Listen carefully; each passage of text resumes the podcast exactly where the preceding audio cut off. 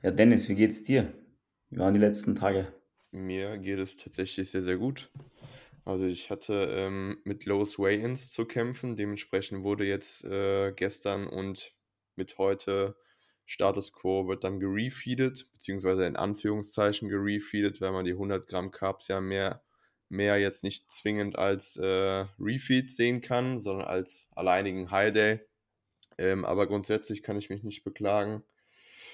Bin jetzt aus dem D-Dot, aus der Intro-Week. Ähm, ja, Intro-Week ist jetzt in the Books und jetzt geht es wieder zurück zu gewohnter Intensität. Dementsprechend bin ich jetzt hyped auf die kommende Zeit, auf den kommenden Zyklus ähm, und alles, was ansteht. Wie geht's dir? Wie geht's euch? Mir geht's soweit gut. Also ich bin jetzt äh, im, im letzten äh, Deload- und Refeed-Tag und fühle mich jetzt zum ersten Mal wieder menschlicher.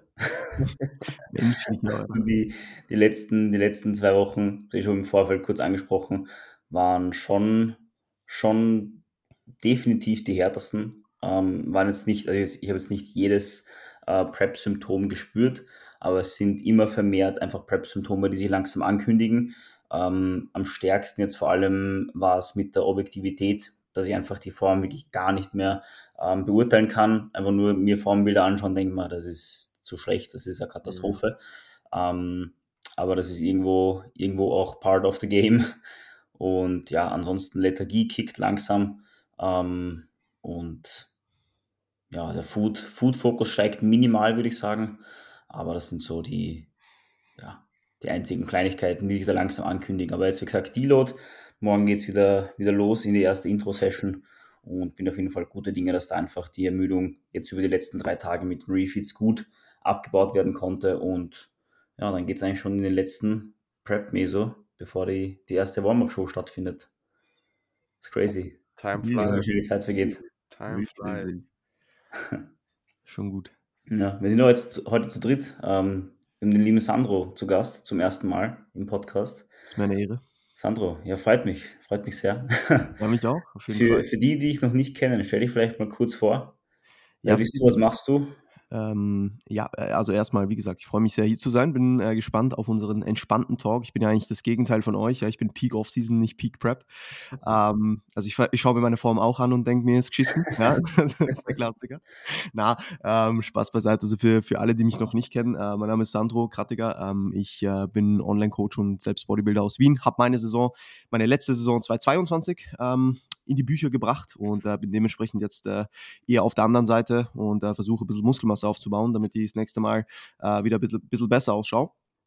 Und ja, ähm, freue mich, freu mich hier zu sein und äh, mit euch äh, ein bisschen über, über Thema Peak Prep und, und Schattenseiten der Prep etc. zu, zu sprechen. Ähm, ist auf jeden Fall was, was ich letztes Jahr sehr stark gefaced habe. Ähm, natürlich auch jetzt mit äh, entsprechenden KundInnen für, für, für, die, für die Herbstsaison jetzt dieses Jahr natürlich auch immer wieder ähm, äh, erfahre, ja, von den Leuten, vor allem bei First-Timern, ähm, ist das immer ganz, ganz witzig, weil ich finde tatsächlich, das Lustige finde ich bei First-Timern, die checken das gar nicht so ganz. Weil die, die haben keinen Referenzwert, die haben das noch nie erlebt und wenn man schon öfter Prep gemacht hat, dann weiß man so, ah, okay, das ist jetzt diese Phase, wo, wo es mir anfängt, schissen zu gehen. Das ist jetzt diese Phase, wo, wo, wo Peak Lethargie kickt, wo Food Focus höher wird, wo Training ein bisschen anfängt zu, äh, ja, zu schleifen. Und man kennt das alles schon. Man, man ist viel, mh, hm, ich sage jetzt mal, viel gefasster auf die Situation. Und als First-Timer, manchmal kommt das ja dann auch so schlagartig, dann kriege ich halt eine, eine Zwei-Minuten-Voice und sage, ich, ich fühle mich wie ein Stück Scheiße heute. Ich sage, ja, Jetzt, äh, das ist so, das sind so die Tage, wo es jetzt anfängt zu kicken. Und es ist eigentlich ganz witzig, dass man, dass man diese Erfahrung erstmal machen muss, damit man überhaupt checkt, was, was so, was gerade abgeht. Weil, wenn du das halt nicht kennst, dann ist das komplettes Neuland. Auch dass du plötzlich dein Training wirklich, also die meisten enjoyen ja ihr Training in, in, dem, in den meisten Fällen, aber dass einfach dann plötzlich so eine Phase kommt, wo du halt gar keinen Bock mehr eigentlich hast aufs Training, wo du nicht weißt, wie du dieses Training jetzt durchführen sollst und einigermaßen deine Numbers at least äh, hitten sollst. Und das ist eigentlich schon, ist schon ganz, ganz speziell. Aber wir werden da sicher noch ein bisschen weiter ausholen äh, und, äh, und ein paar Thematiken schildern, die halt einfach so auf einen zukommen, wenn man, wenn man sich entscheidet, äh, ja, komplett abgezogen zu sein. Ja. Du hast vorher schon angesprochen, kurz, dass du, dass du auch deine Schattenseiten hattest letztes Jahr bei deiner Prep. Wenn du da mal ein, auf vielleicht ein, zwei eingehst, welche wären das bei dir gewesen? Also ich glaube, was ich stark unterschätzt habe, ist, wie viele Kapazitäten ich wirklich zur Verfügung habe. Mhm. Also ich habe halt, oder ich habe mir ich wollte mir so, ich wollte beschäftigt sein, ja, weil in der Prep das Letzte, was du willst, ist konstant lang, gelangweilt zu sein, ja, weil Food Focus wird höher, der Tag geht nicht durch, ja, du, du kannst dir anfangen, Gedanken zu machen, wie geschissen du dich eigentlich wirklich fühlst.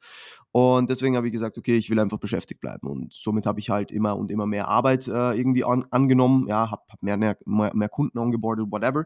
Und das hat sich dann irgendwann gerecht, ähm, dass ich dann wirklich gemerkt habe, okay, das ist gerade alles viel zu viel eigentlich. Ähm, und dann kickt es halt, ja, weil du, du verdrängst es eigentlich in dem Moment und irgendwann rächt sich halt der Körper irgendwo oder auch, auch der Kopf und du fühlst dich dann halt nochmal noch mal geschissener. Und das ist etwas, was ich letztes Jahr zum Beispiel für mich gelernt habe, ist, dass ich, wenn ich selbst preppe, dass ich nicht oder höchstens eine andere Person preppe zur gleichen Zeit, weil ich bin dann so eine Woche out, ähm, kurz vor der Peak Week noch nach England an eine Show von der Kundin geflogen. Und das war eigentlich, also retrospektiv gesehen war das jetzt nicht gerade das Optimum, ja, wenn man, wenn man so will. Und deswegen halt solche Dinge, wo man sich einfach, ich sage jetzt mal, mehr zutraut, als vielleicht gerade die Kapazitäten hergeben würden in dem Moment. Klar, man schafft es dann trotzdem irgendwie, ähm, ist auf jeden Fall ein Learning, das, das, ich, das ich mitnehmen konnte. Ja, und du hast halt egal wie gut du dich auf eine Reise vorbereitest, ihr kennt es, ja, es ist trotzdem mit Ermüdung verbunden. Du bist außerhalb deiner normalen Routine und man, man, man unterschätzt, wie viel Kapazitäten das einen kostet in dem Status, in dem man ist, wenn man, wenn man sehr, sehr lean ist oder sehr close to shows ist. Und da rede ich jetzt so von schon ab zwölf Wochen out, je nachdem. Und deswegen, wenn du da halt, ich sage jetzt mal, immer wieder außerhalb deines gewohnten Umfelds bist und außerhalb deiner, deiner gewohnten Strukturen bist, dann kann das einen großen Einfluss haben auf nicht nur ein, zwei Tage danach, sondern wirklich auf eine Woche, zwei Wochen, kann vielleicht dazu führen, dass dein Training nochmal deutlich anstrengender ist in deinem gewohnten Umfeld, weil du vielleicht eine Woche nicht da trainiert hast, weil du dir, weil dein Nervensystem schon wieder äh, ein bisschen überfordert ist mit, mit, mit, mit diesen Übungen, die du eigentlich machst, weil du sie jetzt einfach eine Woche nicht gemacht hast.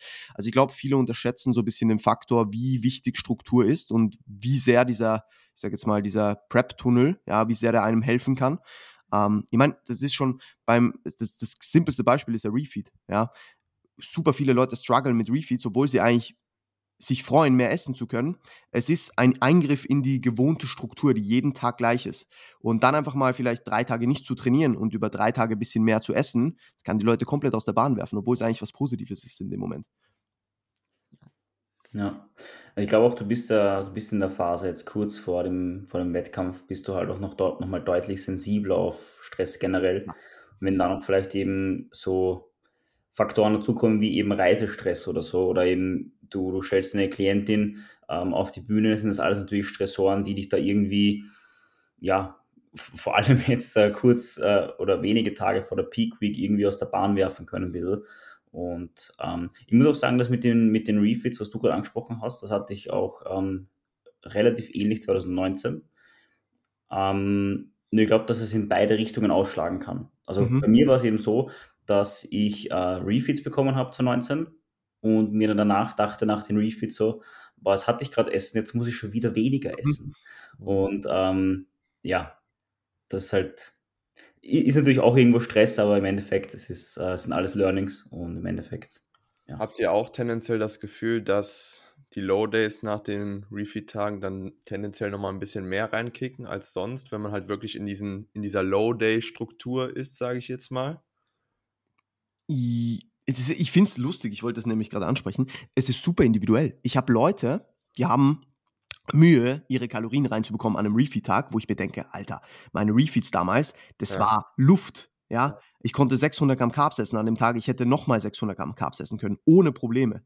Ohne Probleme. Ich war hungriger an den Refeed Days als an den, als an den Low Days so. Ja. Und deswegen, das war eher mein Struggle von Refeeds, dass ich wusste, boah, fuck, ich werde jetzt noch hungriger und ich kann jetzt viel essen, aber es, es satisfied mich null, ja. Und bei anderen Leuten ist es wirklich so, dass sie am Abend der Nachricht bekommen habe, ich bin so voll, ich weiß nicht, wie ich diese letzten 25 Gramm Carbs rein, reinbekommen habe. Und ich habe mir so gedacht, Digga, ich habe gerade 120 Gramm Carbs gegessen, ihr könnt locker nochmal 120 Gramm Carbs essen. Und das ist schon witzig, wie sich das unterscheidet. Aber ich persönlich fand tatsächlich den Switch von, von diesen High Days zu Low Days wieder angenehmer, weil ich das Gefühl hatte, dass mir dann, dass, dass, dass so Sättigungs- und Hungerhormon-Levels wieder ein bisschen in, einen, in, einen, in einen Einklang fanden. Weil das war bei mir, also beim Refeed, wirklich Katastrophe. Ich habe gegessen, eine Stunde später, ich hätte wieder essen können. Ja. Und an den Low-Days war ich es mir halt so gewohnt, dass es einfach so ist, wie es ist, dass ich mich damit eigentlich fast leichter getan habe, was, was Hunger und Sättigung angeht. Bei mir ist es eigentlich relativ ähnlich. Ja. Also ich, bei mir, also ich, ich beobachte genau dasselbe gerade. Also für mich, für mich geben die, die Refits sind halt cool, aber es ist halt so ein, so ein kleines Zuckel, was du immer Ja, ja, bekommst. ja, genau. Dann wird sie nach zwei, drei Tagen wieder weggenommen. Ja. Und ähm, irgendwie bist du dann trotzdem froh, dass du wieder deine Low Days hast, weil das ist halt irgendwie deine Routine geworden in den letzten Monaten auch. Und Auch, auch allein dieses Gefühl an den Low Days, du weißt ja, du bist dann wieder im Defizit und es wei du weißt, es geht wieder weiter voran. Und an den Ja. Refeeds denkst du dir so halt, ja, irgendwo stagniert gerade der Prozess, obwohl es eigentlich nicht der Fall ist, weil halt der Refeed einfach positive Eigenschaften mit sich bringt und halt eben so Themen wie Ermüdung, Diät induziert oder auch äh, durchs Training induziert abbaut. Ähm, ja, Low Days sind dann an dieser Stelle einfach, ja, die geben dir einfach die Richtung vor, in welche Richtung du ge letztendlich gehen sollst und dahingehend äh, geben dir diese natürlich auch die, die Bestätigung, dass halt au- auch einfach die Form besser wird, beziehungsweise du an Gewicht verlierst. Ne? Ja, voll. Ich habe ich hab Low Days oder ich feiere generell Low Days eigentlich nicht, weil sie Low Days sind, sondern weil ich genau weiß, ich, ich weiß, dass mir dieser Tag oder dass dieser Tag mich ein Stück näher bringt Ja. an noch weniger Bodyfat. So. Ja. Und das ist am Refeed halt so ein bisschen ein Zwiespalt, weil du denkst, ja, ich weiß, ich muss Batterien laden und so weiter. Das ist uns ja alles allen bewusst, ja. Aber im eigenen Prozess dann einfach zu akzeptieren, dass dann vielleicht plötzlich eigentlich, du willst Gewichtsloss oder Fettloss chasen und du bist plötzlich am Ende der Woche Kilo schwerer als die Woche davor, weil einfach die Refeeds gekickt haben, so. Oder hast halt generell nicht viel Gewicht verloren über diese Zeit. Das macht mit deinem Kopf was. Und ich glaube, da, also dieses, egal wie gut du bist als, als Coach für andere, ich finde es immer noch so, also ich finde es bemerkenswert, wie Leute sich dahingehend einfach selbst coachen können. In, in so einem Status der Prep. Anfangs-Prep, Off-Season, alles okay. Aber in so einem Status, da, da macht dein Kopf einfach irgendwas mit dir. Mhm. Und egal wie erfahren du bist, egal wie viele Preps du schon gemacht hast, egal wie gut du das weißt, ja, es wird besser, glaube ich, von Prep zu Prep, aber irgendwo, das triggert dich trotzdem so unterbewusst. Das ist eigentlich ganz witzig. glaubst du, dass du dich selbst coachen könntest mal? Für Prep Also für eine Prep, ja? würde ich, glaube ich, auch nicht wollen tatsächlich. Mhm. Also allein einfach dieses objektive Auge zu haben, wie du sagst, also Form irgendwann, du schaust dir die Bilder an und denkst dir, keine Ahnung, was das ist. So. Und also, was machst du da, wenn du niemanden Außenstehenden hast?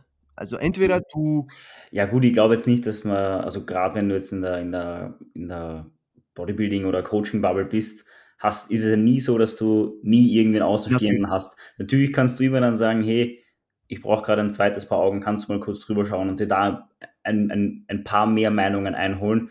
Aber ja, du, du weißt, was ich meine. 100% gebe ich dir absolut recht. Aber ich denke mir, also ich glaube, es wäre definitiv möglich. Ja, Mhm. also ich glaube, ich würde es machen können, eben auch mit dem Fakt, dass ich halt super viele kompetente Leute um mich habe, äh, wo ich weiß, okay, ich kann denen vertrauen. Aber ich denke mir, wofür? So. Mhm. Ja, also lieber konzentriere ich mich aufs Wesentliche, auf den Prozess einfach für mich als Athleten und auf äh, andere Dinge wie Arbeit und so weiter, anstatt mir noch super viele Gedanken zu machen über, über mein eigenes Ding. So. Und wir haben so viele kompetente Coaches, die, die uns alle in Shape ge- bringen, so, das wissen wir. Und deswegen, warum sollten wir das nicht nutzen? Ich glaube, die Leute, die sich tatsächlich auch selbst coachen in Bezug auf eine Wettkampfdiät, die kannst du an einer, einer Hand abzählen. Also mir fallen nur sehr, sehr wenige Leute ein in Bezug auf die Tatsache, wie beispielsweise ein Patrick Teutsch, das kann. Aber auch er wird mit Sicherheit sich eine zweite Meinung oder mehrere Meinungen einholen in Bezug auf seine Form, in Bezug auf die Tatsache, wo er aktuell Status quo steht. Ähm, aber ich, ich finde es, also ich könnte es persönlich selbst auch nicht, ähm, mich selbst coachen in Bezug, ja, in einer Wettkampfdiät, weil wie gesagt, das Thema Objektivität in einem gewissen Stadium zu einem gewissen Körperfettanteil definitiv flöten geht an dieser Stelle. Ja, Safe. ja. Mhm. Wie ist es bei dir, Markus? Weg ist es. also bis, äh, bis knapp über die Hälfte könnte ich mich wahrscheinlich alleine coachen. Und jetzt eben, wie gesagt, vor zwei, drei Wochen hätte ich wahrscheinlich komplett die, die Nerven weggeschmissen, hätte ich nicht äh, den Tobi an meiner Seite. Also ja, und du machst dir dann nur selbst eigentlich einen Stress, der, der komplett unnötig ist zu dem Zeitpunkt. Genau so ist es. Genau so ist es. Also es ist ähnlich wie der Reisestress. Ich glaube, umso näher du einfach generell ähm, dem, dem Tag X kommst, desto sensibler bist du einfach auf Stress. Und wenn du jetzt eben keine Person an deiner Seite hast, der, der, du vertraust, der du sagen kannst, hey, das und das sind die Probleme gerade, sei es jetzt da eben Food Focus, Lethargie, was auch immer, ähm, trägt das einfach dazu bei, dass die Form früher oder später vielleicht äh, nicht optimal erholt auf der Bühne stehen kann oder das wirkt natürlich auch wieder aufs Training aus etc. Und ähm, ja, deswegen macht, also gerade für mich auf jeden Fall, also ihr könnt mir, selbst wenn ich jetzt noch fünfmal eine Prep mache, in der sechsten Prep könnt ihr mir wahrscheinlich immer noch nicht selber coachen. Ihr könnt es vielleicht besser, als, als ich es heute ja, könnte. Definitiv, gar keine Frage. Aber im Endeffekt, glaube ich, würde mit einem Coach immer besser auf der Bühne stehen als ohne. 100 Prozent. 100 Prozent. Das Thema Training gerade noch angesprochen. Äh, ich glaube, das ist auch etwas, wo ich, wo ich vorher noch kurz darauf eingehen wollte, ähm, weil du gesagt hast, was sind so die, die größten Challenges, die ich, die ich gefaced habe oder die viele Leute facen. Und Training war durchaus eine Variable, die, boah, wie, wie, wie, wie kann man das am besten in Worte fassen? Ich glaube, ich habe mein Training sehr, sehr gut gemanagt bis zum Schluss. Also ich habe wirklich sehr viele Kraftwerte halten können oder habe sogar einige PRs in der Prep geschoben ähm, und habe mir auch nichts vorzuwerfen. Aber ich habe irgendwann komplett den Spaßfaktor beim Training verloren. Ich hatte keinen Bock mehr. Ich, ich habe mich einfach nur noch fragil gefühlt. Ich bin in diesen RDL-Satz und habe gedacht, Alter, bitte bricht dir nichts. So. Ähm, und ich glaube, viele Leute unterschätzen, wie, was für einen starken Einfluss das auch auf generell den Fokus und das Mindset im Training dann haben kann. Wenn du einfach schon, bevor du überhaupt angefangen hast, eigentlich weißt, okay, das wird einfach ich, ich weiß nicht, wie ich es schaffe, aber ich schaffe es irgendwie. Und das ist halt eine Konst, also das ist halt jeden Tag so. Also du wirst vielleicht mal einen guten Tag haben, ja, wo du sagst, okay, ich habe mega Bock aufs Training und es läuft. Aber je, je weiter die Prep voranschreitet, desto eher hast du Tage, wo du dich wirklich zusammenreißen musst, dass das Training gut wird. Ja, es ist halt nicht mehr so in der Offseason, wo du mit Leichtigkeit, ja, gefühlt nicht mal mit einem gescheiten Pre-Workout-Meal einfach ins Gym gehst und trotzdem PR ballerst und so denkst, ja, passt eh. Oder keine Ahnung, einfach, der, also ich fühle mich gerade jetzt in der Offseason, ich kann ins Training gehen, ich brauche vor dem Satz schon meinen Fokus, aber was ich dazwischen mache, ist relativ wurscht. So, ich weiß, ich, ich habe die Kapazitäten, um auch mal hier zu quatschen oder hier mal zu, mhm. zu lachen oder äh, hier und da mal was zu tun. In der Prep, ich habe irgendwann, also ich, ich wusste, wenn ich, wenn ich ins Gym gehe und ich werde aufgehalten für 10 Minuten während meines Trainings, das kann mein Training schlechter machen. Also mhm. Also 100 Prozent. Und ich glaube, das ist ein sehr, sehr unterschätzter Faktor. Wie viel man dann daran legen muss, seine Kapazitäten gesammelt zu halten, um die dann im Training investieren zu können, dass das Training noch gut wird, weil das ist halt unser größter, unser, unser, unser größtes Gut, wenn es um Muskelerhalt geht. Wir wollen das Training, dem Training so viel Aufmerksamkeit und so viel Priorität schenken wie möglich. Und man unterschätzt, wie, wenn man jetzt so einen Kapazitätenpool hat, sage ich jetzt einmal, ähm, wie, wie der schrumpft über die Zeit und dass dann wenn du die vollen Kapazitäten ins Training legst, ja, und da alles gibst, was du hast, dann reichen die Kapazitäten für gefühlt nichts mehr danach. Also bei mir war es wirklich so, ich habe meine Arbeit gemacht, habe mein Pre gegessen, bin ins Training und danach hat es mich eigentlich für nichts mehr gebrauchen können irgendwann. Also war so, ja. Ich war im Training, habe mich irgendwie zusammengerissen. Ich weiß noch, ich habe pre-RDL noch einen doppelten Espresso auf Eis getrunken, also vor dem Satz direkt so, damit ich irgendwie diesen Satz machen kann. Und dann habe ich irgendwie trotzdem noch äh, ein PR gemacht oder äh, irgendwie äh, at least die Numbers gematcht so. Und das waren schon sehr witzige Erfahrungen, weil du, du, du prokrastinierst gefühlt noch fünf Minuten vor diesem Satz, weil du nicht weißt, wie du den jetzt hinkriegst. Und dann ist der Satz trotzdem urgeil, du freust dich, ja, aber merkst, okay, ich bin gerade noch mal um 20 Prozent mehr ermüdet als davor. Und dann kommst du aus dem Training raus, bist durch und denkst dir so, Alter, ich muss eigentlich schlafen gehen. So. Und das ist, glaube ich, schon ein sehr, sehr unterschätzter Faktor. Also es ist jetzt auch gerade bei First-Timern immer wieder in Check-ins so, so, oder auch in between Check-ins immer so wieder Sache, die, die aufkommt, so, das Training läuft zwar noch ganz gut, aber also, mir fehlt eigentlich alles an Kapazitäten dafür, dass das Training gut läuft. Die, die, verstehen selber nicht, wie das Training trotzdem noch gut laufen kann. So. Und ich glaube, das ist so schon so was, was, was, man, was man auf jeden Fall auch im, im Hinterkopf haben muss, dass das Training zwar bis am Ende objektiv gesehen gut sein kann oder bis ziemlich nah vor Ende, sich aber subjektiv komplett geschissen anfühlen kann. Ja. Ich glaube, was mir auch an dieser Stelle aufstellt, beziehungsweise was man den Leuten da einfach mitgeben kann, auch wenn man das in Relation zur Offseason sieht, wenn du, wie eben schon bereits sagtest, wenn man ausreichend Kapazitäten zur Verfügung hat vor dem Training. Viele Leute sagen ja immer, ins Training zu gehen ist reine Therapie und so, aber auf Prep ist es halt eben genau Gegenteiliges der Fall. Ja. So, du hast maximalen Leistungsdruck, du hast irgendwie inneren Druck, weil du irgendwelche Numbers chasen willst, Ja. Numbers bestätigen willst, irgendwo auch eine Progression vielleicht erzielen willst bei der einen oder anderen Isolationsübung. Ähm, und da wird es dir halt einfach nicht so gelingen wie in der Offseason. Weil, wie gesagt, du hast nur begrenzte Kapazitäten, du musst nachhaltig mit dem Ganzen umgehen. Und der Körper will am Ende des Tages genau das halt eben nicht im Defizit ähm, bei 10 Kilo weniger Körpergewicht genau das gleiche an Gewicht äh, ja, von A nach B zu bewegen. Ne? Ich glaube, das wird von vielen Leuten da draußen unterschätzt. Ähm, ja, da muss einfach alles stimmen vorm Training hinsichtlich Mindset, ähm, hinsichtlich auch Mealtiming und, und, und, sodass man auch selbst, wenn man dann im Training ist, auch wirklich diesen Drive, den man hat, auch wirklich auf das ganze Training gesehen, äh, wirklich fortlaufend fahren kann und schaut, dass man einfach in diesem Flow bleibt. Das ist, glaube ich, einfach enorm wichtig, um dahingehend einfach die Trainingsperformance, ja, in Bezug auf das Training, aber in Bezug auch auf das Training, was die gesamte Wettkampfdiät angeht, einfach aufrecht zu erhalten. Und Thema Spaßfaktor, ähm, ja, das ist natürlich an dieser Stelle auch immer so eine Sache. Ne? Irgendwann wird dir Training halt weniger Spaß machen, irgendwann wirst du halt weniger Lust haben, tatsächlich in das Training zu gehen. Aber auch das, würde ich sagen, ist individuell. Und es gibt wahrscheinlich auch die ein oder andere Person, ähm, ja, der das Training bis zum Ende der Prep Spaß macht. Ähm, aber klar, in Relation zur Offseason würde es dir wahrscheinlich weniger Spaß machen. Ich glaube, was sie, was sie jetzt gerade allen Leuten mitgebe, je näher die Shows kommen, ist, dass, die, dass sie nicht anfangen, jetzt nachzudenken. Also je weiter die Prep voranschreitet, desto weniger solltest du nachdenken. Jetzt nicht nur auf Bezug aufs, in Bezug aufs Training, sondern auch in Bezug auf alles andere. Ja, ob du ready bist, ob deine Form gut ist und so weiter. Ob dein Food-Fokus jetzt höher ist oder nicht, ob du das essen sollst oder das. Je weniger du nachdenkst, je weniger Optionen du dir lässt, ja, desto einfacher wird es dir fallen. Du machst einfach. Und ich glaube, gerade im Training ist das ein super wichtiges Ding. Wenn du da bist, dann gehst du in diesen Tunnel, ja, mhm. äh, machst meinetwegen, nimmst dein Cappy, ziehst es tief ins Gesicht, ja, machst deine Kapuze rauf, whatever, machst Musik in die Ohren und von Übung 1, von Satz 1 bis zum letzten Satz bleibst du in diesem Modus. Du gehst nicht links, rechts schauen, redest nicht mit zehn Leuten, sondern bleibst so gut wie möglich. Und das ist nicht immer möglich, ja, äh, ganz klar. Also da kommt auch die Realität manchmal ins Spiel. Ja, wenn dich mal wer, wer anspricht im Gym, okay, da musst du vielleicht mal ein paar Worte mit dieser Person wechseln. Ist ja auch überhaupt nicht verwerflich.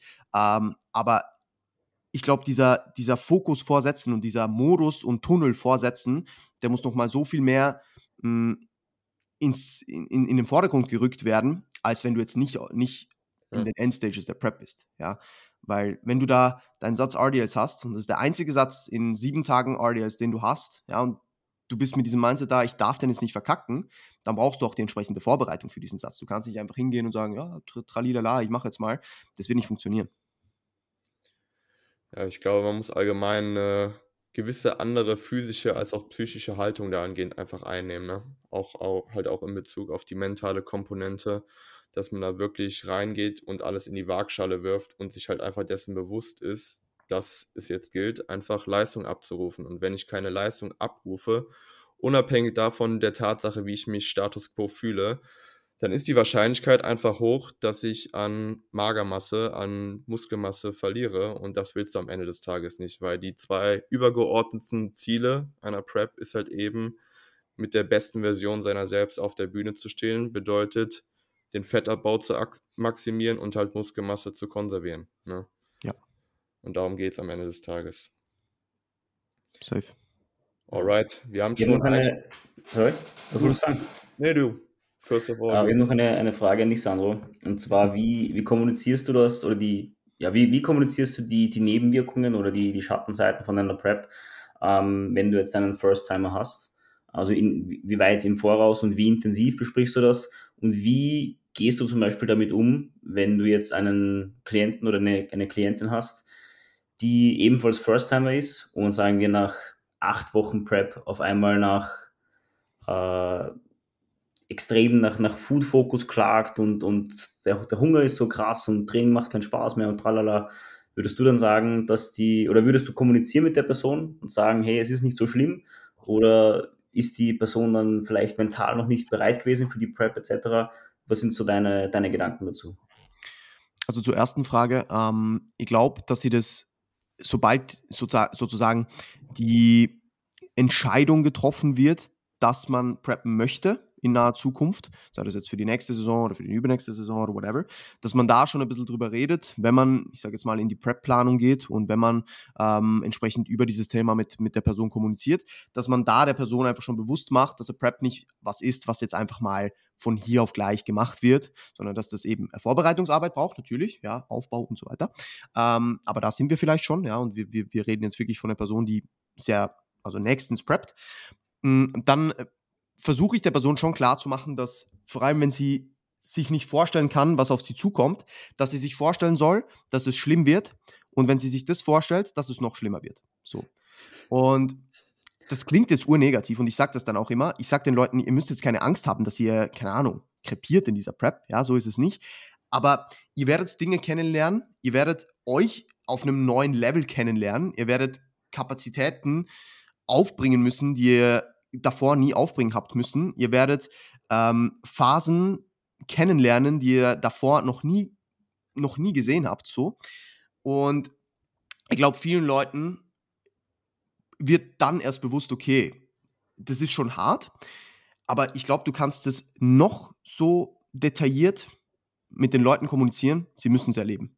Ja. sonst werden sie nicht verstehen, was du meinst.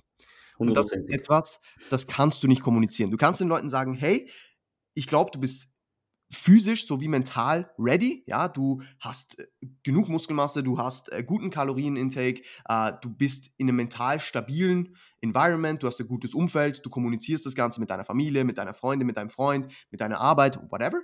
Also ich glaube, dass du ein gutes äh, Paket mitbringst, um preppen zu können und um diese Prep ohne Probleme durchzustehen. Aber sei dir bewusst, es wird härter, als du denkst.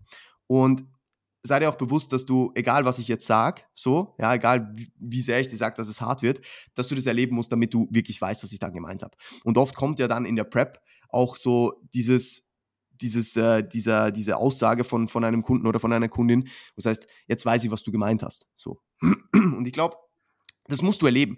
Und viel wichtiger ist es, dass die Leute sich vor allem erstmal Gedanken drüber machen. Ja, also dass die Leute wirklich erstens gefestigt sind, ja, und, und wissen, dass sie diese Prep wirklich aus einem inneren Antrieb machen wollen, ja, und nicht nur irgendwie sagen, ja, weil es jetzt, weil es jetzt äh, cool ist, mache ich eine Prep, sondern dass die wirklich einen Antrieb haben, um über sich selbst hinauszuwachsen ähm, und dann einfach Kommunikation von eben entsprechenden Nebenwirkungen in, in Anführungs- und Schlusszeichen und auch Kommunikation über ähm, Erwartungshaltung finde ich ganz, ganz wichtig. Also Erwartungshaltung ist meiner Meinung nach gerade für First-Timer super wichtig, weil du weißt nicht, was passiert. Ja? Du kannst einen sehr, sehr genetisch gesegneten und super guten Bodybuilder vor dir haben. Du weißt trotzdem nicht, wie der Stage Ready ausschaut. Du weißt es nicht. Ja. Und deswegen da einfach den Leuten zu sagen, hey, ich glaube, du hast wirklich ein gutes Potenzial, auf dieser Bühne richtig gut auszuschauen, aber direkt auch zu sagen, du weißt nie, was an dem Tag X passiert. Du weißt nie, was in der Prep wirklich passiert. Und es kann sein, dass du Letzter wirst, es kann sein, dass du Erster wirst. Es kann alles passieren. Und die Leute wirklich oder den Leuten den Fokus von diesen Placings nehmen. Ja, dass sie sich erwarten, boah, jetzt erste Saison, ich möchte, mein Ziel ist, eine Pro-Card zu gewinnen. Mein Ziel ist es, zwei Wettkämpfe zu gewinnen schwieriges Ziel, ja, weil in den meisten Fällen wirst du enttäuscht werden, so hart es halt klingt, ja. ja. Mach dir, setz dir lieber ein Ziel, das mit dir zu tun hat, ja. Du willst die beste Version von dir selbst sein. Du willst dir am Ende der Prep nichts vorwerfen können, dass du nicht hättest härter arbeiten können. Solche Dinge. Weil das kannst du kontrollieren. Alles andere kannst du nicht kontrollieren. Bodybuilding ist so ein subjektiver Sport und selbst wenn du an dem Tag der Beste wärst, ja, und die Judges das aber nicht so sehen, dann wirst du trotzdem nicht Erster. Und das ist etwas, was nicht in deiner Macht liegt. Und ich glaube, das ist eine ganz, ganz wichtige Kommunikation auch bei First-Timern, ähm, dass man einerseits eben diese Nebenwirkungen anspricht, aber andererseits auch wirklich äh, Erwartungshaltung, die, die sehr gesund ist und dass am Ende der Prep, wenn die Wettkämpfe durch sind, die Person nicht am Boden zerstört ist, weil sie jetzt diese Ziele nicht erreicht hat, die eh unrealistisch waren. Hm. Genau, das ist es nämlich auch sehr oft, weil nach der Prep jeder, der oder vielleicht nicht jeder, aber die meisten, die schon mal eine Prep gemacht haben, die kennen das wahrscheinlich, dass man, dass nach dieser, nach dem letzten Wettkampf fällt dieses Riesenziel weg. Und äh, ich glaube, das ist auch ein sehr, sehr wichtiger Punkt, dass man, dass man unbedingt kommunizieren muss eigentlich, dass man seinen Athleten schon früh genug Ziele mitgibt für nach der Prep. Mhm. Ähm, sowohl kurz-, mittel- als auch langfristig, sei es jetzt da im Training, im Alltag, privat, I don't know. Weil bei, bei mir war das auch sehr krass. Also bei mir hat es jetzt Gott sei Dank nicht so lange gedauert, aber die Prep war vorbei. Dieses Ziel, das ich mir seit Jahren gesteckt habe, war, war durch sozusagen. Das Jahr war, war over. Und dann war ich so, okay, und was, was jetzt? Was passiert jetzt? Was mache ich jetzt? Und da ist, glaube ich, auch ganz, ganz wichtig, dass man dann eben nicht, ähm, nicht zu fokussiert auf nur diese Prep ist und nur den, nur den Tag X, sondern auch das eben, was danach kommt, ähm, möglichst gut kommuniziert. Und ich habe auch vorher, vorher darüber nachgedacht, weil eigentlich bei jeder Person, die bei mir preppen wollte oder auch gepreppt hat, habe ich immer im Vorfeld gesagt, ich versuche dir jetzt die Prep auszureden, ich versuche dir alle Schattenseiten aufzulisten und wenn du danach noch immer sagst, okay, ja, ich will es trotzdem machen, dann bist du wahrscheinlich ready. Mhm. Mhm. Ja, 100 Prozent. An dieser Stelle kurze Frage an euch beide. Würdet ihr sagen, dass so eine Prep, weil es ja auch irgendwo zum Trend geworden ist und nahezu jede zweite Person auf die Bühne will, beziehungsweise es immer trendier wird, in Anführungszeichen, würdet ihr sagen, dass so eine Wettkampfvorbereitung für jedermanns Sache ist? Auf keinen Fall. Auf keinen Fall. Nein, ne? Definitiv nicht. Und ich glaube, das hat weniger damit zu tun, wie die Person ausschaut, sondern vielmehr, was die Person für ein Mindset hat. Mhm. Also 100 Prozent. Weil schlussendlich, du hast das, was du genetisch hast und dir erarbeitest, ja, mehr hast du nicht. Und das ist weniger der limitierende Faktor, weil es wird nicht jeder Elite-Bodybuilder, ja, egal wie gut sein Mindset ist und wie hart er arbeitet. Es ist einfach Fakt. Aber ich glaube, dass viele Menschen einfach nicht die mentalen Kapazitäten oder nicht diese, diese Stärke haben, und das soll jetzt überhaupt nicht negativ klingen, aber nicht jeder hat die, um eine Prep durchzuziehen. Mhm. Ich glaube, viele Leute können sich das Ganze erschaffen, ja, und können diese Stärke gewinnen, um dann erfolgreiche Prep zu machen. Da bin ich überzeugt von. Aber viele Menschen unterschätzen, glaube ich, wie viel Vorbereitungsarbeit es braucht. Ja, und dass die vielleicht in dem, in dem, in dem jetzigen Spot, zum jetzigen Zeitpunkt, auch wenn die Physik noch so gut wäre, ja, dass die nicht in der Lage sind, eine Prep durchzuziehen. Ich glaube auch, dass am Ende des Tages zwischen Jänner und, äh, und Herbst irgendwann echt sehr, sehr viele Wettkampfvorbereitungen abgebrochen werden. Mhm. Also mich, mich würde das echt mal interessieren, so, also es ist natürlich, die, die Dunkelziffer ist natürlich höher, weil man meldet sich für eine Show an, aber rein theoretisch ANBF konntest du dich, glaube ich, schon im März oder April anmelden zum Beispiel. Und da würde mich echt interessieren, wie viele Leute sich wieder abmelden oder gar nicht auftauchen, also prozentuell, äh, dann wie ich tatsächlich eine Prep abbrechen. Weil das, du, du siehst halt nur an Tag X, wie viele Leute dastehen, aber im Endeffekt siehst du diese 10, vielleicht 20 Leute nicht, die dann eben gesagt haben, äh, im Sommer oder, oder davor oder danach, keine Ahnung, äh, nein, sie preppen doch nicht, aus welchem Grund auch immer. Wie gesagt, da kann natürlich, natürlich immer irgendwas dazwischen kommen, sei es privat, familiär vielleicht, kann ja auch passieren, ähm, aber genauso, glaube ich, ist ein großer Faktor auch eben die mentale Komponente, dass du einfach doch nicht bereit bist, vielleicht eben keinen Coach an deiner Seite hattest, dann eben nicht diese Objektivität mitbringst, etc., um eben die, die Prep äh, tatsächlich erfolgreich abzuschließen im Endeffekt. Ich glaube, die Leute unterschätzen, wie viele Leute überhaupt nicht auf der Bühne ankommen. So, mhm. also wirklich. Ich glaube, ja. das ist tatsächlich eine höhere Zahl, als man eigentlich denkt. Ja, glaube ich auch. Leute sagen, ja, jetzt machen wir mal eine Prep und dann hörst du nie wieder von den Leuten. Ja. Man denkt jetzt, die Teilnehmerzahlen sind begrenzt, die Klassen sind alle voll, äh, 20 von 20 Leuten stacked und dann am Ende des Tages sind tatsächlich nur 10 Leute neben dir auf der Bühne ja. und du hast keinen Platz bekommen und stehst da und hast einfach die Arschkarte. Ja, ne? absolut. Ja. Und noch ganz kurz zu der zweiten Frage von dir vorher, Markus, ähm, bezüglich ja, der Thematik. Ähm, wenn, wenn jemand sagt, boah, die Prep ist so hart und äh, Food Focus ist da und äh, Training ist geschissen und was weiß ich. Mh, hm, ich glaube, es ist ein Unterschied zwischen, die Leute beschweren sich einfach, ja, und machen trotzdem. Ich glaube, das ist legitim auf eine gewisse Art und Weise. Wobei man ich den Leuten immer versuche bewusst zu machen, hey, anstatt dir zu sagen, meine Form ist geschissen und äh, es, es geht nichts voran und so, sei positiv zu dir selbst, weil du, du raubst die unnötig mentale Kapazitäten dadurch. Ja? Also du hast ja nichts davon, wenn du dir selbst sagst, es ist alles geschissen, obwohl du genau weißt, es ist freiwillig. Und das ist der zweite Punkt. Ja? Ich, kann, ich sag jedem, schau, du kannst heute dich dazu entscheiden, diese Prep nicht weiterzumachen. Mhm. Zum jetzigen Zeitpunkt. Es gibt niemanden, der dich zwingt. Du bist in der Position, Ja oder Nein zu dem Ganzen zu sagen.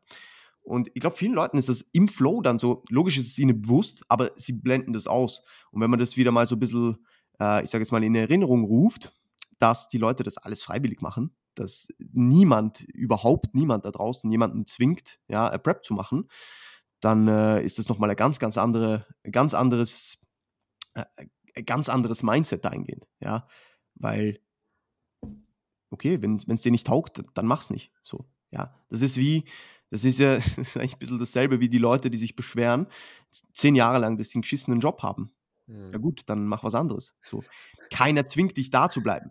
Und ich glaube, das ist klar, das kannst du nicht direkt vergleichen, aber es ist in der Prep genauso. Keiner zwingt dich zu preppen, ja. Also, wenn du dich dafür den Weg entscheidest, du kannst dich auch umentscheiden, ja, jederzeit. Aber die Frage ist, willst du dich wirklich umentscheiden?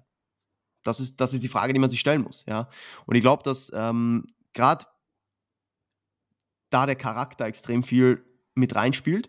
Es gibt Leute, und das wisst ihr selbst, die werden nicht einmal in der Prep, werden die sagen, irgendwas ist geschissen, sondern die machen einfach, ja. Und dann gibt es Leute, die sagen jede Woche, irgendwas ist geschissen. Ja, aber die ziehen es trotzdem durch, sind nachher happy, stehen auf der Bühne, alles kein Thema.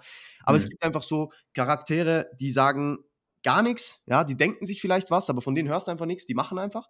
Und andere, die beschweren sich halt, ja, aber machen trotzdem. So. Und ich glaube, solange dieses Beschweren in einem gewissen Rahmen ist und man sich selbst damit nicht fertig macht, ja, und einfach sagt, boah, ja, ist geschissen, jetzt habe ich Food Focus und heute finde ich meine Form scheiße, ja, aber es ist halt so, ist was anderes, als wenn man sich dann komplett da reinsteigert, so. Ähm, weil ich glaube, wir alle waren schon an dem Punkt, wo wir sagen, boah, heute ist jetzt alles geschissen, ja. Und das ist auch okay. Ich glaube, da eine einfache Akzeptanz dafür zu entwickeln und wie gesagt, nicht zu negativ zu sich selbst zu sein, finde ich ganz, ganz wichtig.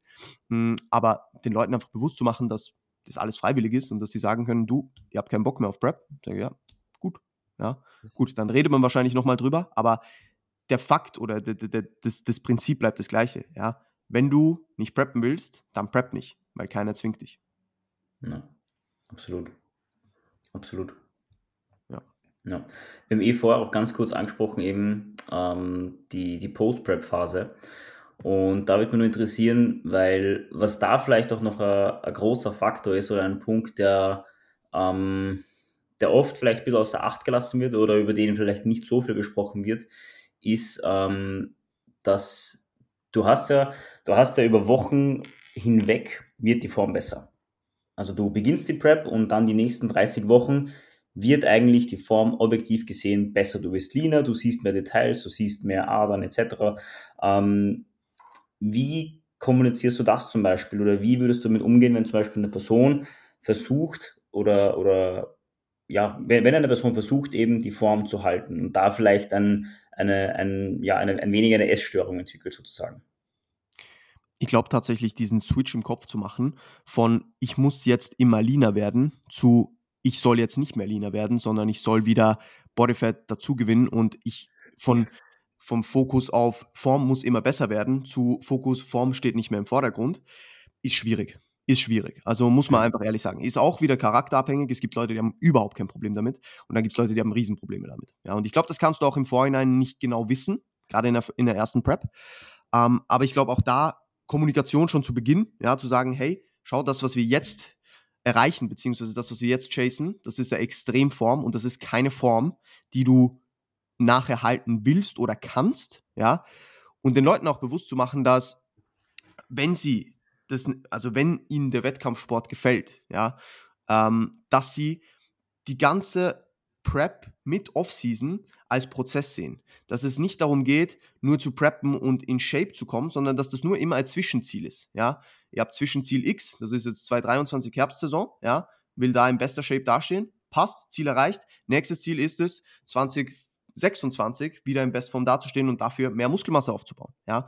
Und wenn man viel mehr diesen Prozess im Vordergrund hat und eben nicht nur ein Tag X, eine Form, uh, whatever, so, so absolute Sachen, sondern vielmehr den Weg, dann fällt einem das, glaube ich, schon ein bisschen leichter. Aber ich glaube, es ist fast unumgänglich tatsächlich, dass nicht jeder zu einem gewissen Zeitpunkt at least ein bisschen struggelt. Ja? Ich, ich, ich sage jetzt von mir selbst, ich habe mich sehr, sehr einfach oder sehr leicht damit getan, die Form loszulassen nach der Prep, weil ich genau wusste, hey, mein Main-Fokus liegt darauf, ich will wieder Spaß im Training haben und ich will wieder stark werden und mich nicht fühlen wie ein Skelett, wenn ich trainiere. Ja? Ähm, das hat mich, das, dieser Drive war so viel höher, dass ich halt komplett auf die Form scheißen konnte, in Anführungs- und Schlusszeichen. Das heißt es ist nicht, dass ich irgendwie ähm, einfach alles falsch gemacht habe Post-Prep, ganz im Gegenteil. Ich habe mich an meine Kalorien gehalten und so weiter. Also ich habe da kein Problem damit gehabt. Post-Prep war bei mir wirklich sehr erfolgreich, wofür ich sehr, sehr dankbar bin. Aber die Form wurde natürlich trotzdem schlechter. Die Form wird Post-Prep nicht besser, egal wie viel du richtig machst. Ja, wenn Bodyfat dazu kommt, kommt das als erstes wahrscheinlich im Bauch- und Hüftregion, ja, einfach um die Organe, weil dein Körper einfach nur im Überlebensmodus ist, ja, und einfach sagt, boah, ich kann wieder Bodyfat haben, ich habe wieder einen Überschuss, fantastisch, ja. Ähm, und egal wie viel du richtig oder falsch machst, die Form wird nicht besser in dieser Phase. Ja? Und den Leuten das genauso zu kommunizieren, dass da nicht die Form im Fokus steht, sondern vielmehr wieder Kapazitäten zurückgewinnen, Lebensqualität zurückgewinnen, ja, äh, wieder besser im Training performen, wieder mehr Freude am Training zu finden, wieder mehr Freude an allem zu finden. Ähm, ist, glaube ich, ganz, ganz wichtig. Aber wie gesagt, ich glaube, es ist unumgänglich, dass du nicht, dass nicht jeder mal diesen, diesen Tag oder diese Woche hat, wo er sagt, boah, war schon geil in Shape zu sein, meine Form ist schon geschissen jetzt. Ja. Mhm. Aber das ist okay. Ich glaube, da ist Akzeptanz ein Riesenthema. Ja. Weil die Form ist auch objektiv gesehen im Vergleich zur Prep, wenn man jetzt einfach nur, wenn man das jetzt nicht emotional beurteilt, weil jede Form hat, hat ihre Daseinsberechtigung, ja, das ist keine Frage, aber wenn man es jetzt einfach so beurteilt, dass du monatelang nach einer Form gechased hast, die obviously leaner ist und jetzt eine Form erschaffst, die weniger lean ist, dann ist das in deinem Kopf ein Rückschritt. Ist es aber nicht, ja. Und das zu akzeptieren, beziehungsweise damit klarzukommen, ist nicht so einfach. Ja, ja. und ich glaube auch da mentale Vorbereitung und Akzeptanz in den Momenten, wo man es dann auch gar nicht fühlt, ist wichtig. Aber ich glaube, es ist unumgänglich, wie gesagt, dass, dass nicht jeder ein bisschen damit struggelt. Ein paar mehr, ein paar weniger. Aber ich würde den Leuten wirklich immer und immer wieder bewusst machen, dass Form halten nur das Ganze nur schlimmer macht.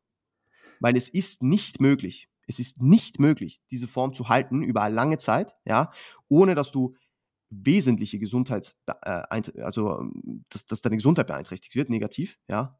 Und danach die Form loszulassen, ist noch schwieriger. Also je schneller du loslassen kannst, desto einfacher wird es dir fallen. Je länger du daran festhältst, desto schwerer wird es dir fallen. Ja. ja. Ich glaube, du hast eben ein Wort genannt, was da von essentieller Bedeutung ist, das Thema Gesundheit. Wie entwickelt sich die Gesundheit vor allen Dingen zum Ende der PrEP, wenn wir jetzt mal in Bezug auf die hormonelle Lage gehen, sprich Testowerte und, und, und? Kannst du auch vielleicht mal aus erf eigenen Erfahrungswerten schildern oder anhand von deiner Klienten, wie sich das entwickelt, wie unterschiedlich das ist und zu welchen Zeitpunkten das letztendlich bei dem einen oder anderen das früher oder halt eben später geschieht? Also ich glaube, das ist tatsächlich auch super individuell. Also es gibt Leute, ja, also gehen wir jetzt mal eher auf, auf, auf weibliche KundInnen. Ähm, es gibt Leute, die haben gefühlt, also das habe ich jetzt selbst nicht erlebt, aber das habe ich schon mitbekommen, und die waren in Shape, ja. Die haben gefühlt bis zur Peak Week noch ihre Periode, ja. Und dann gibt es Leute, die haben zwei Wochen into Diet ihren Zyklus verloren. So. Mhm. Und ich glaube, da ist es schon super individuell und es gibt da genetische Wunder. Ja. Ähm, ich würde jetzt hier einfach mal den Klienten von, von Chris Kurs ähm, benennen. Ich kenne ihn nicht so gut, aber den Björn. Der ist super lean, der fühlt sich fantastisch. Der geht drei Stunden Radfahren am Abend, freiwillig. So. Also, das ist halt, da darf man nicht vergessen, wie diese Spanne ist, ja, von wie unterschiedlich das individuell sein kann. Und deswegen glaube ich, dass für gewisse Leute auch Preppen super einfach ist und für gewisse ist es fucking hart. Ja. Für die Mehrheit wird es hart sein, ja, weil es gibt wahrscheinlich mehr von den Leuten, die jetzt nicht so genetische Freaks sind dahingehend.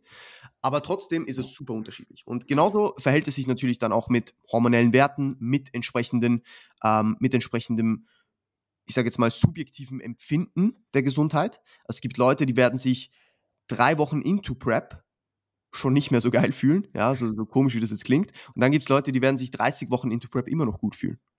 Und da ist es schon extrem unterschiedlich. Ja, also wenn ich so zurückblicke jetzt auf die Preps von letztem Jahr und von diesem Jahr, da war das tatsächlich auch ein bisschen durchmischt. Ich hatte Leute, die waren, ich würde sagen, Endstages of Prep, vor allem so nach den ersten ein, zwei Shows, war fast bei allen dann wirklich die Luft raus und man hat gemerkt, okay, da muss jetzt wieder, die Prep muss enden so.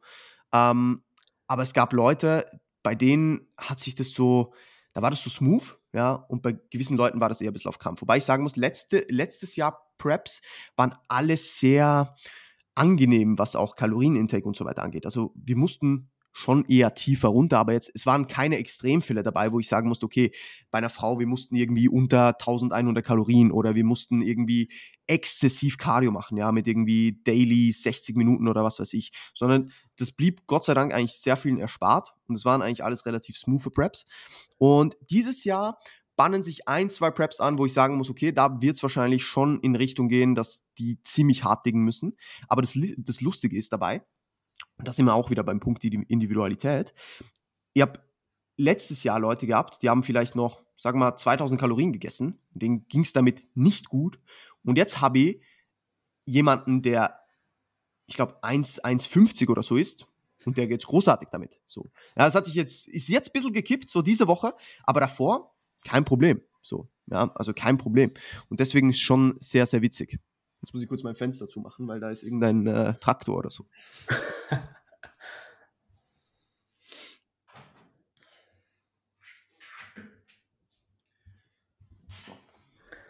Ja. Ich glaube, bis zu einem gewissen Punkt kann das, kann das natürlich eine mentale Einstellung sein. Also wenn du dir, äh, blöd gesagt, wenn du jetzt lang genug einredest, dass dir gut geht, dann glaube ich schon, dass dir das zumindest über ein paar Tage, sei es Wochen, nach draußen zögern kann dass dir dann irgendwann schlecht geht, weil dass, dass die Prep irgendwann hart wird, also ist bei 99,9% der, der, der Wettkampfvorbereitungen wird das der Fall sein. Dass, und wenn, wenn es jetzt allein nur zwischen den Shows ist, irgendwann wird es hart. 100%. 100%. Ja. Ja. Kann man so zusammenfassen, oder? Es wird hart, aber es wird hart, ja. Ich glaube, das ist der perfekte hart. Ja, also man muss auf jeden Fall damit rechnen, dass es hart wird. Ja. ja. Und wie das dann in der Realität ausschaut, wie hart es wirklich wird, ist super individuell und kann, kann dir keiner voraussagen. Ja. Mhm. Aber ich glaube, wenn man gut darauf vorbereitet ist, wenn man einen Coach hat, dem man vertraut, ähm, mit dem man bestenfalls in der Offseason auch schon zusammengearbeitet hat, äh, indem man allgemein dafür sorgt, dass man in einer guten Ausgangslage ist, ja, sei das äh, psychisch, aber auch physisch, da macht man schon sehr vieles richtig, um äh, erfolgreiche Prep in die Bücher zu bringen. Ja absolut. Ja, ja. Sehr, sehr schöner Abschluss, würde ich sagen. Großartig. War guter Tag. für die, für die Leute, die dich nicht verfolgen, wo kann man dich finden? Am besten äh, auf Instagram unter sandro-krt. Äh, da ist auch alles in meinem Linktree verlinkt. Ich habe auch einen eigenen Podcast, den Get Better Cast. Ähm, da gerne auch mal reinhören, wenn ihr Bock habt. Und ja, äh, wenn ihr irgendwelche Fragen an mich habt oder so, dann schreibt mir gerne eine DM. Perfekt. Alright. Dann, Danke euch vielmals. Danke euch ja. vielmals für die Einladung.